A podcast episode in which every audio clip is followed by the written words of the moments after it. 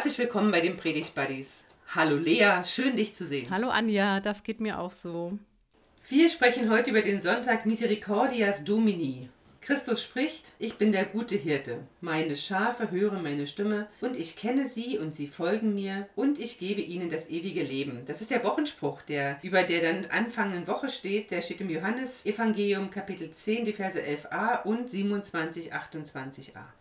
Wir sprechen heute über den Predigtext für den sogenannten Hirtensonntag. Und so haben wir es heute irgendwie auch mit einem Hirtentext zu tun. Der Predigtext ist dem ersten Petrusbrief entnommen und wir beide haben ja eben noch mal geguckt, hatten wir schon mal einen ersten Petrusbrief in diesem Podcast? Wohl nicht. Wir sind nicht fündig geworden. Als ein erstes Mal, dass wir uns mit Petrus in diesem Setting beschäftigen, mit dem ersten Petrusbrief, Kapitel 5. Aber erstmal hören wir auf den Text, bevor es so ein paar kleine Einleitungsantworten gibt. Du liest uns den Text, Lea?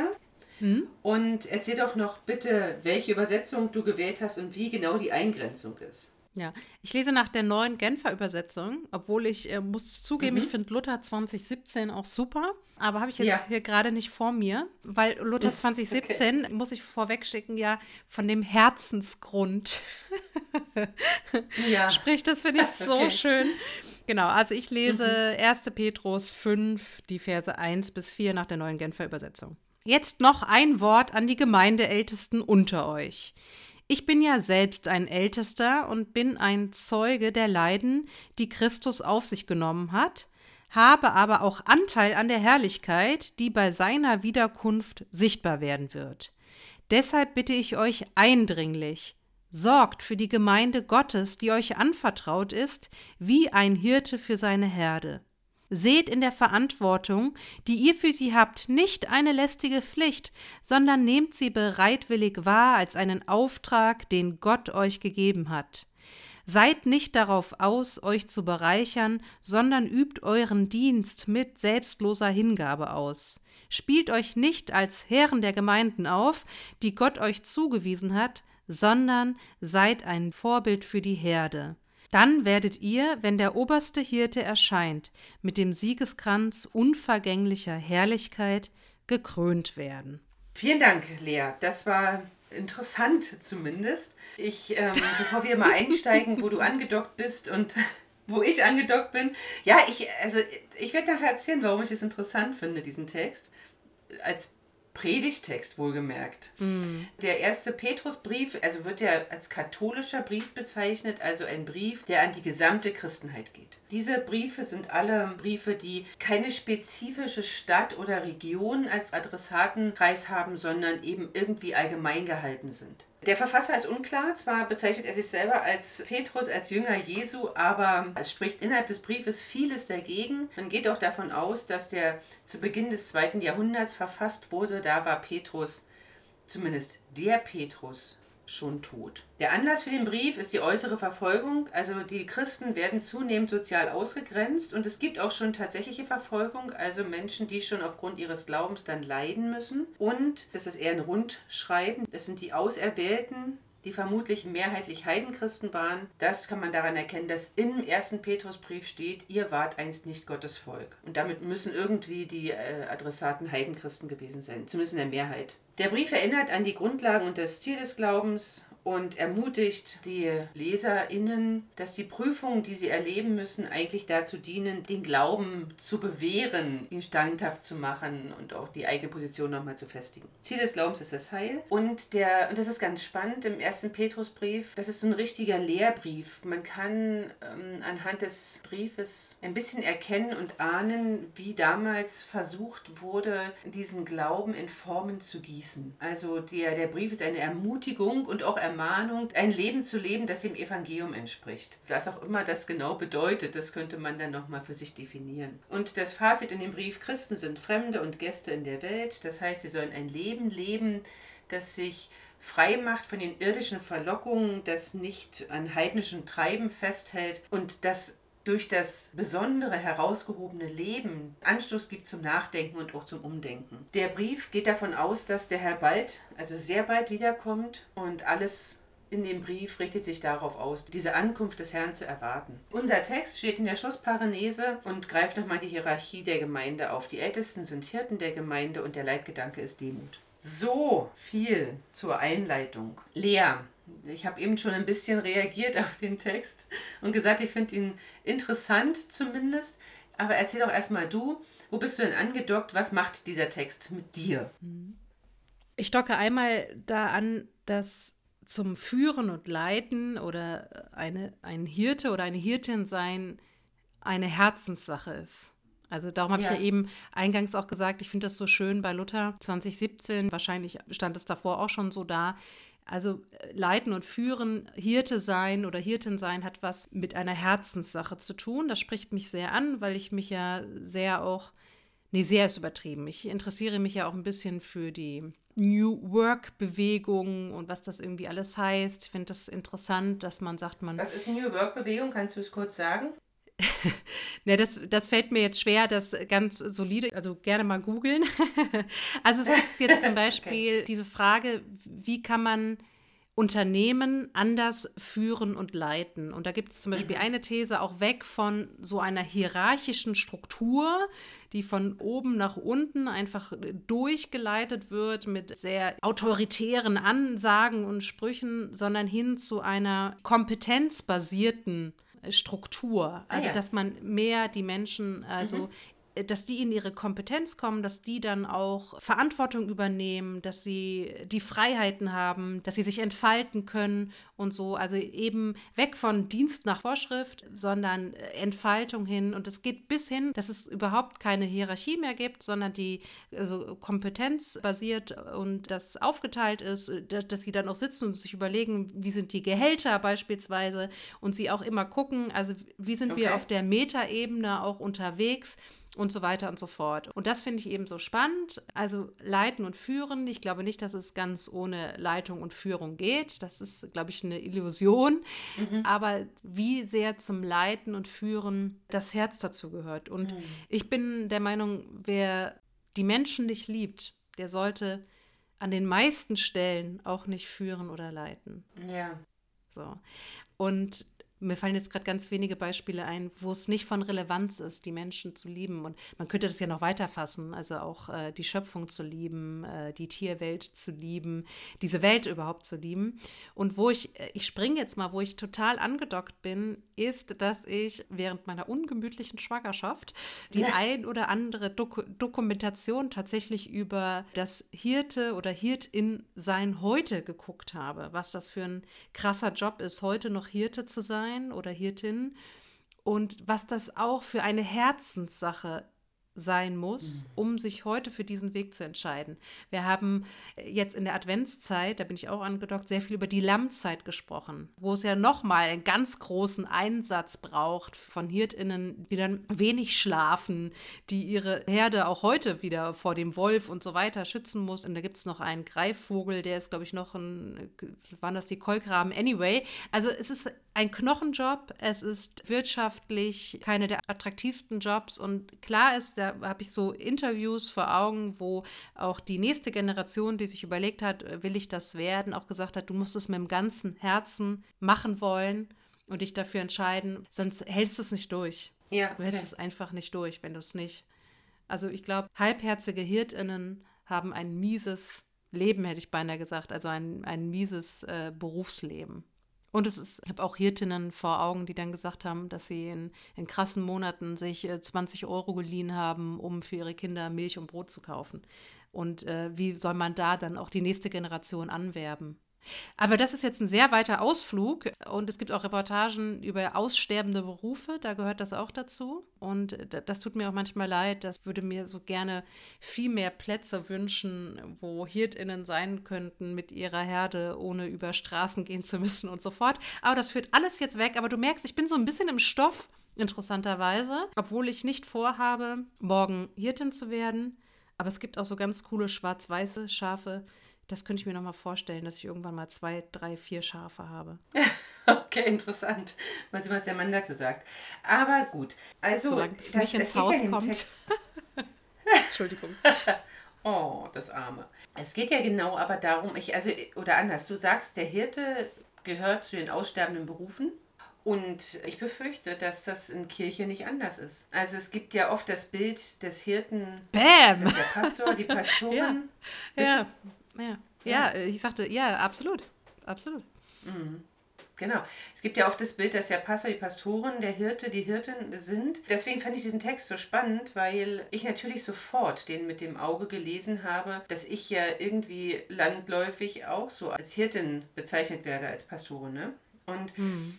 mich gefragt habe, warum soll ich der Gemeinde eine Predigt halten zu einem Thema, das erstmal mich angeht. Und dann habe ich gemerkt, nee, das, also hier schreibt ja der Schreiber von sich selbst, er sei ja auch ein Ältester, als Mitältester. Ich habe hier die neue evangelistische Übersetzung vor mir liegen. Als Mitältester wende ich mich jetzt an die Ältesten bei euch. Und das ist also ein Text, der sich vor allem an die Ältesten wendet und die Ältesten gelten als Hirten. Und das fand ich dann wiederum spannend, dass die Versorgung der Herde und auch das neue Weideland finden und auch dieser Impetus oder diese die Liebe, die dich leiten muss für diesen Dienst, die du dringend brauchst, um den Dienst ausüben zu können, dass das alles auch dem Ältesten gilt oder der Gemeindeleitung oder dem Kirchenvorstand von mir aus, wobei man da ja natürlich auch Unterschiede machen kann und da sicherlich unterschiedliche Motivationen auch ein Mensch in so eine Leitungsfunktion bringen. Aber jedenfalls bei uns in der Gemeinde gibt es Älteste, also es gibt den Leitungskreis und den Ältestenkreis.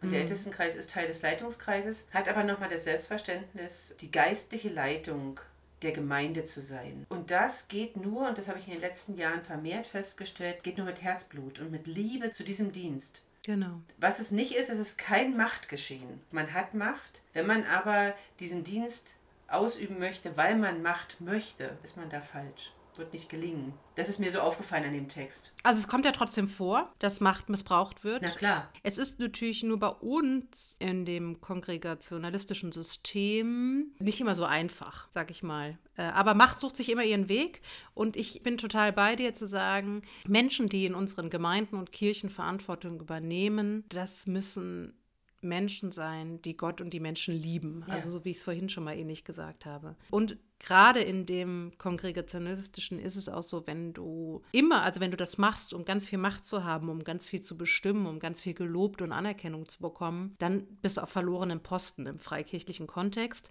Es sei denn, du hast eine Freikirche, das gibt es ja auch, die sehr hierarchisch geführt wird, ja. sozusagen. Ne?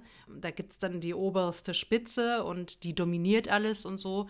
Das kann gut gehen. Meistens äh, trägt es aber ja nicht dazu bei, die Menschen mündig zu machen was ja unser Anspruch ist, die Menschen mündig zu machen und nicht diese, ja, diese Hierarchie, auch im Sinne von, wir sind die geistlichen, theologischen Oberchecker und ihr seid die, die jetzt die ganze Zeit nur irgendwie äh, Milch bekommt. Das wollen wir ja unterbrechen. Ja. Aber da gibt es natürlich zu Genüge. Also es ist krass, wie unterschiedlich das von den Strukturen einfach ist, wie man diesen Text auch liest. Ne? Mm. Ich finde, es ist eine große Einladung zu reflektieren, wie ja. wird in meiner Ortsgemeinde mit Macht umgegangen und wie findet Macht ihren Weg? Wir haben das ja jetzt auch im freikirchlichen Kontext auch, dass oft Großspender oder GroßspenderInnen sehr viel Macht haben können. Das ist ja dann vielleicht in den Landeskirchen nicht immer so der Fall. Wobei da gibt es ja auch das freiwillige Kirchgeld. Ich weiß nicht, ob die da groß auch Politik machen können, die GroßspenderInnen. Aber ich finde, es ist eine Einladung zu reflektieren. Genau, wer führt und leitet eigentlich mit? Also wer ist alles in Verantwortung in Gemeinde? Und wir würden sagen, das Ziel ist ja jeder. Jeder hat Verantwortung und jede, logischerweise. Und ja. Ich frage mich ja die ganze Zeit, warum dieser Text gepredigt werden soll. An Misericordias Domini. Mhm. Es gibt ja genug andere Hirtentexte. Aber wir haben jetzt hier den 1. Petrus 5. Diese Ermahnung oder diese Aufforderung an die Mitältesten. Jetzt sitzen natürlich in der Gemeinde im Gottesdienst auch Mitälteste. Also jedenfalls bei uns wird das so sein. Aber es sitzen ja auch ganz viele Leute in der Gemeinde, die jetzt keine, wie auch immer geartete Leitungsfunktion haben.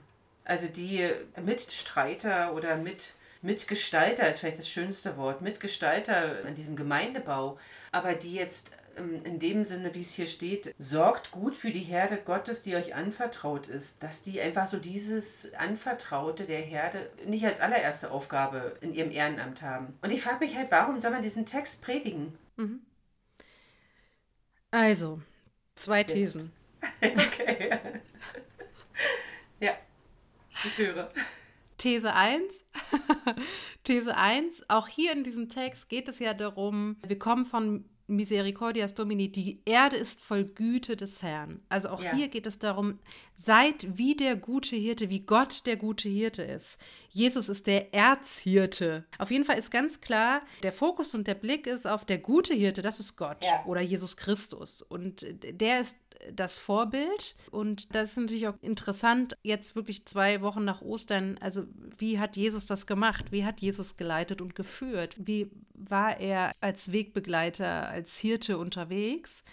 Und ich glaube halt, also ich krieg, finde Zugang zu diesem Text über dieses missionale Verständnis. Also wenn wir sagen, jeder Christ ist oder jede Christin ist Gesandte oder Gesandter als Reich Gottes in diese Gesellschaft dann bist du auch Hirte dann, oder Hirtin als Mutter, als Nachbarin, als in deinem Netzwerk, in deinem beruflichen Feld. Also es geht ja immer darum, wie, also wie übernimmst du Verantwortung für dich, für deinen Nächsten, für diese Welt, für diese Schöpfung, in deinem gesamten Kontext. Und das wäre jetzt, also wenn wir sagen, okay, das Ziel ist doch, okay, es geht gar nicht darum, jetzt in meinem Fall, wenn sich sonntags Christuskirche Großhansdorf trifft, das ist dann Christuskirche Großhansdorf, sondern jeder Einzelne, wenn der unterwegs ist, ist er Kirche. Oder mhm. wir sind, also es gab ja diesen Spruch, nach der Kirche, nach dem Gottesdienst gehen wir zum Italiener sozusagen. Mhm. Aber dann ist da ja auch Kirche. Ja. Und das hat wahrscheinlich auch viel mit diesem Licht- und Salzsein für mich zu tun aus der Bergpredigt wahrscheinlich.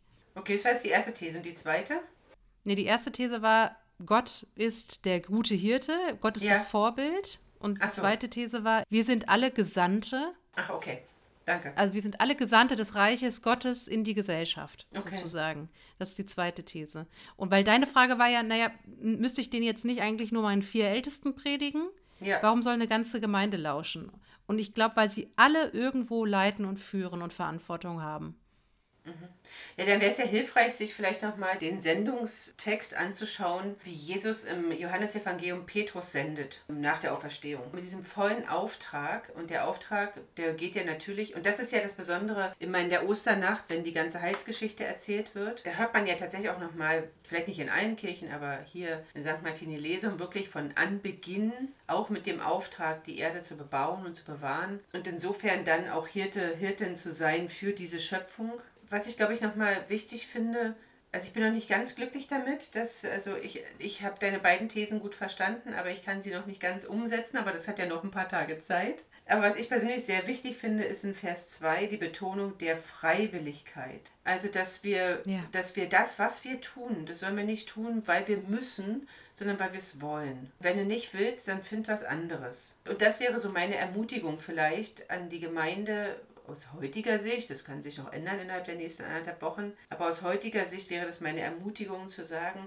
mach das, was in dich hineingelegt ist, zur Ehre Gottes und zum Wohle der Menschen. Ja? Diene freiwillig, nicht weil du dazu gezwungen bist. Und der Vers 2 beginnt jedenfalls in der neuen evangelistischen Übersetzung mit sorgt gut für die Herde Gottes. Freiwillig, wie es Gott gefällt. Hütet sie nicht aus Gewinnsucht, sondern weil ihr dem Herrn dienen wollt.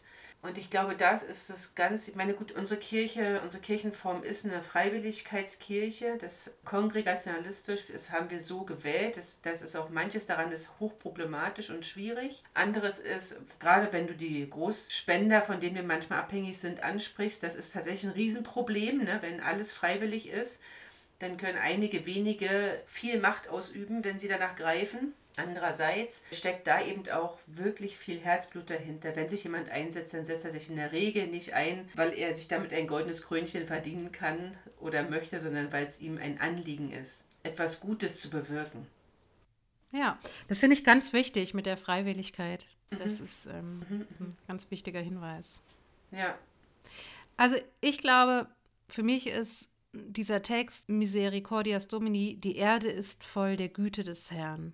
Die Erde ist voll der Güte des Herrn, weil Gott der gute Hirte ist. Weil wir in der Adventszeit herausgestellt haben, jetzt ist so eine Lammzeit für diese Welt. Ja? Gott kümmert sich um die Welt. Und das brauchen wir und das, äh, da, danach sehen wir uns. Und aber sich auch zu fragen, okay, wenn die Erde voll ist von der Güte des Herrn, weil er der gute Hirte ist, wie zeigt sich das an mir? Wie spiegelt sich das an mir? Dass die Erde voll Güte des Herrn ist. Also kann das auch von mir so ein bisschen strahlen.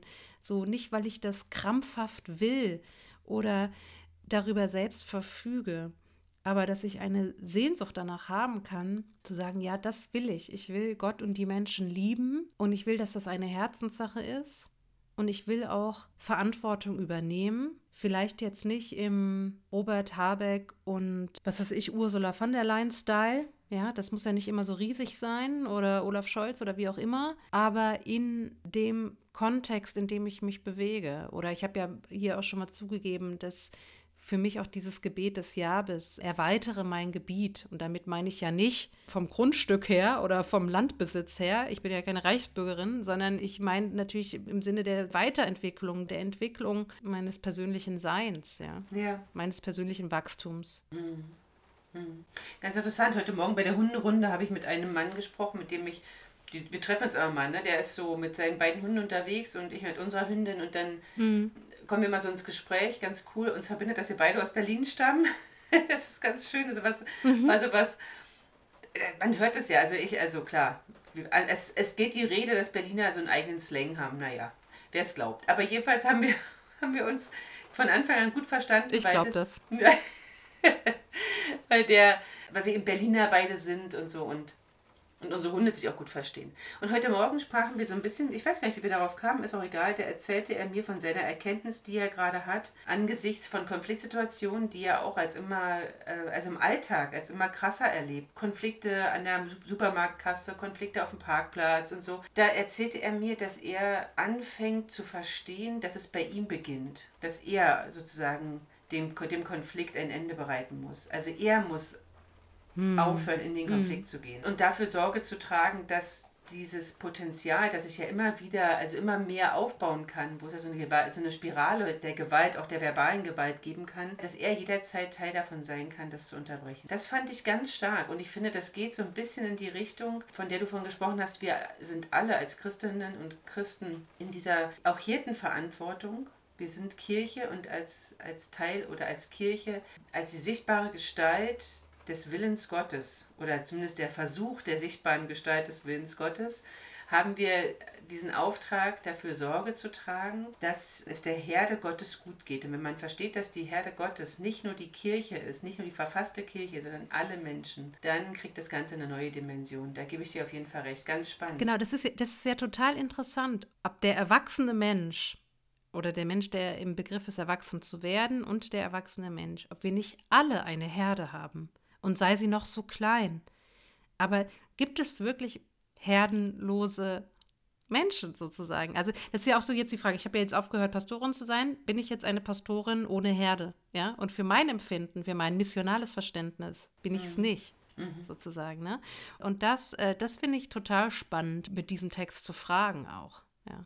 Das haben wir ja letzten, ich glaube in der letzten Folge habe ich ja auch davon erzählt, wie mein Sohn fragte, als, als meine große Tochter wegging. Ja, genau ob sie mhm. denn immer noch Teil unserer Herde ist oder zumindest die Hoffnung aussprach. Und ja, ist sie. Und ich glaube, mhm. es gibt Menschen, die sind ohne Herde.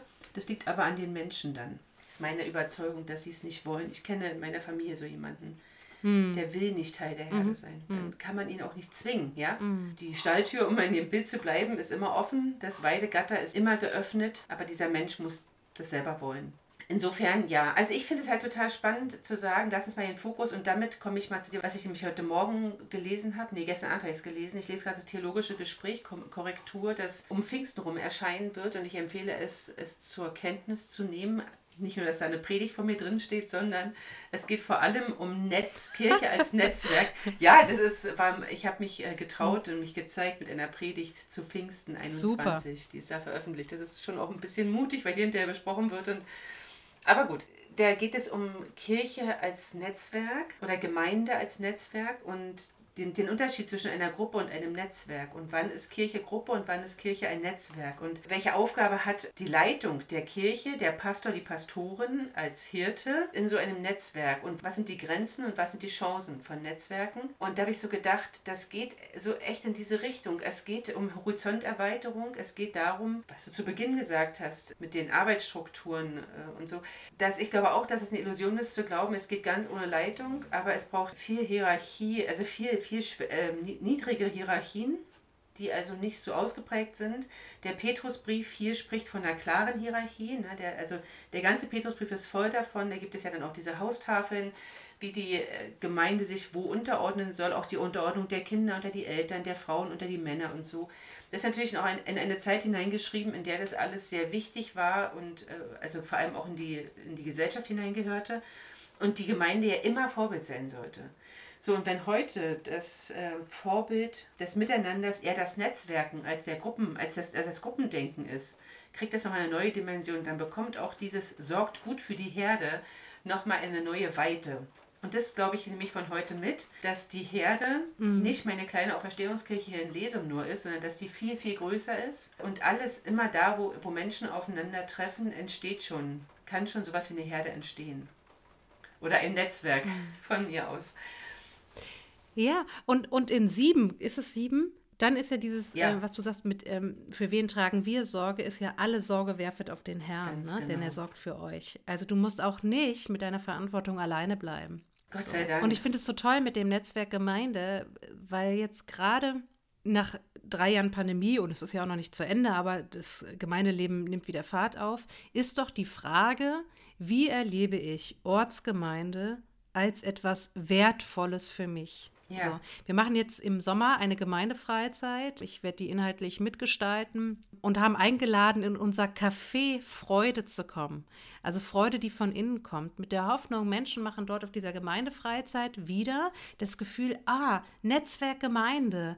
Gemeinde ist etwas Wertvolles für mich. Das bereichert mich. Und darum habe ich auch Lust, mit Herzensgrund, mit, äh, mit Leidenschaft, mhm. diese Gemeinde mitzugestalten, zu leiten und zu führen, Verantwortung zu übernehmen.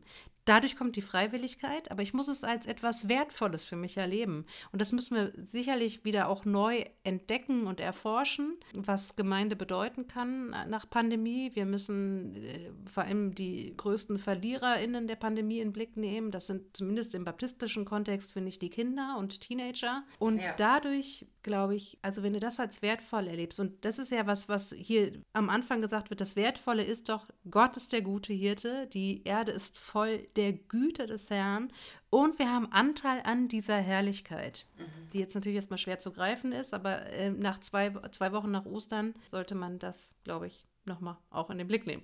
Auf jeden Fall. Und damit kommen wir unbedingt jetzt zum Schluss, denn die Zeit ist vorangerast.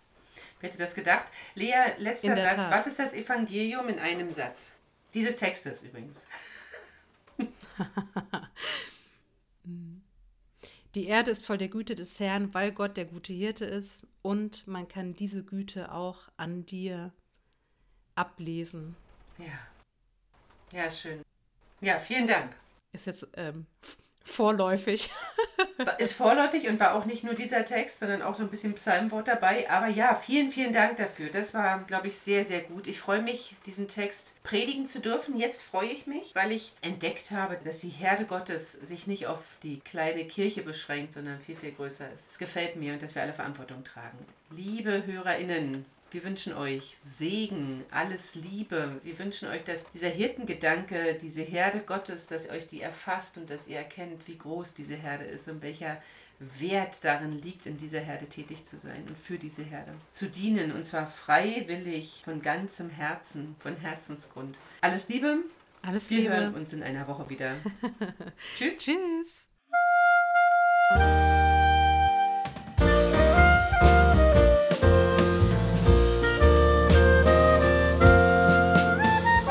Bis nächsten Montag mit den Predigt Buddies.